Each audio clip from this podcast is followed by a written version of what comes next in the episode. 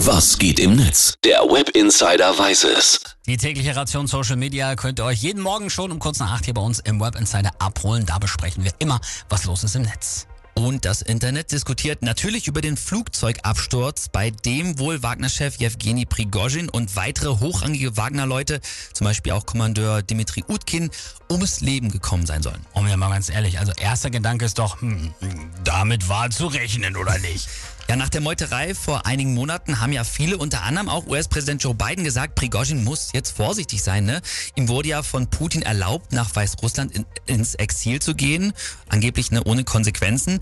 Und ja, jetzt ist er wohl tot. Biden hat dazu jetzt auch schon gesagt, ich weiß nicht genau, was passiert ist, aber es wundert mich nicht. Man kann gerade ja auch wirklich nur vermuten, was passiert ist.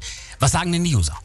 Ich habe mal bei Twitter geschaut, der User hier heißt Dr. Shepard, der schreibt, der Wagner-Boss musste am Ende für seinen Putsch schneller bezahlen, als ich gedacht habe. Putin muss wohl sehr gekränkt gewesen sein. Und Reik Anders schreibt, ich kann mich noch gut an die ganzen AfD-Trottel erinnern, die vor ein paar Wochen meinten, der Deal zwischen Prigozhin und Putin wäre der Beweis, dass man mit Russland verhandeln könne.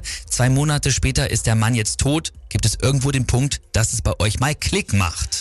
Zehn Menschen waren an Bord des Flugzeugs, das weiß man. Die russische Luftfahrtbehörde hat schon mit den Untersuchungen begonnen. Mhm.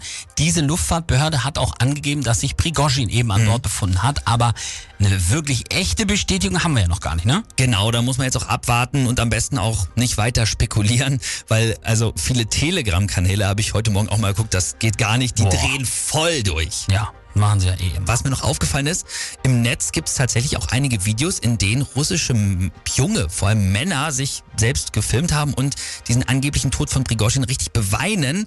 Ne, einer schreibt dazu auch, mein Herz ist gebrochen, man muss dazu verstehen, die Wagner-Truppe ist in Russland fast sowas wie eine Popband. Also, ganz komische Geschichte. Sobald wir mehr wissen, hört ihr das natürlich sofort bei uns.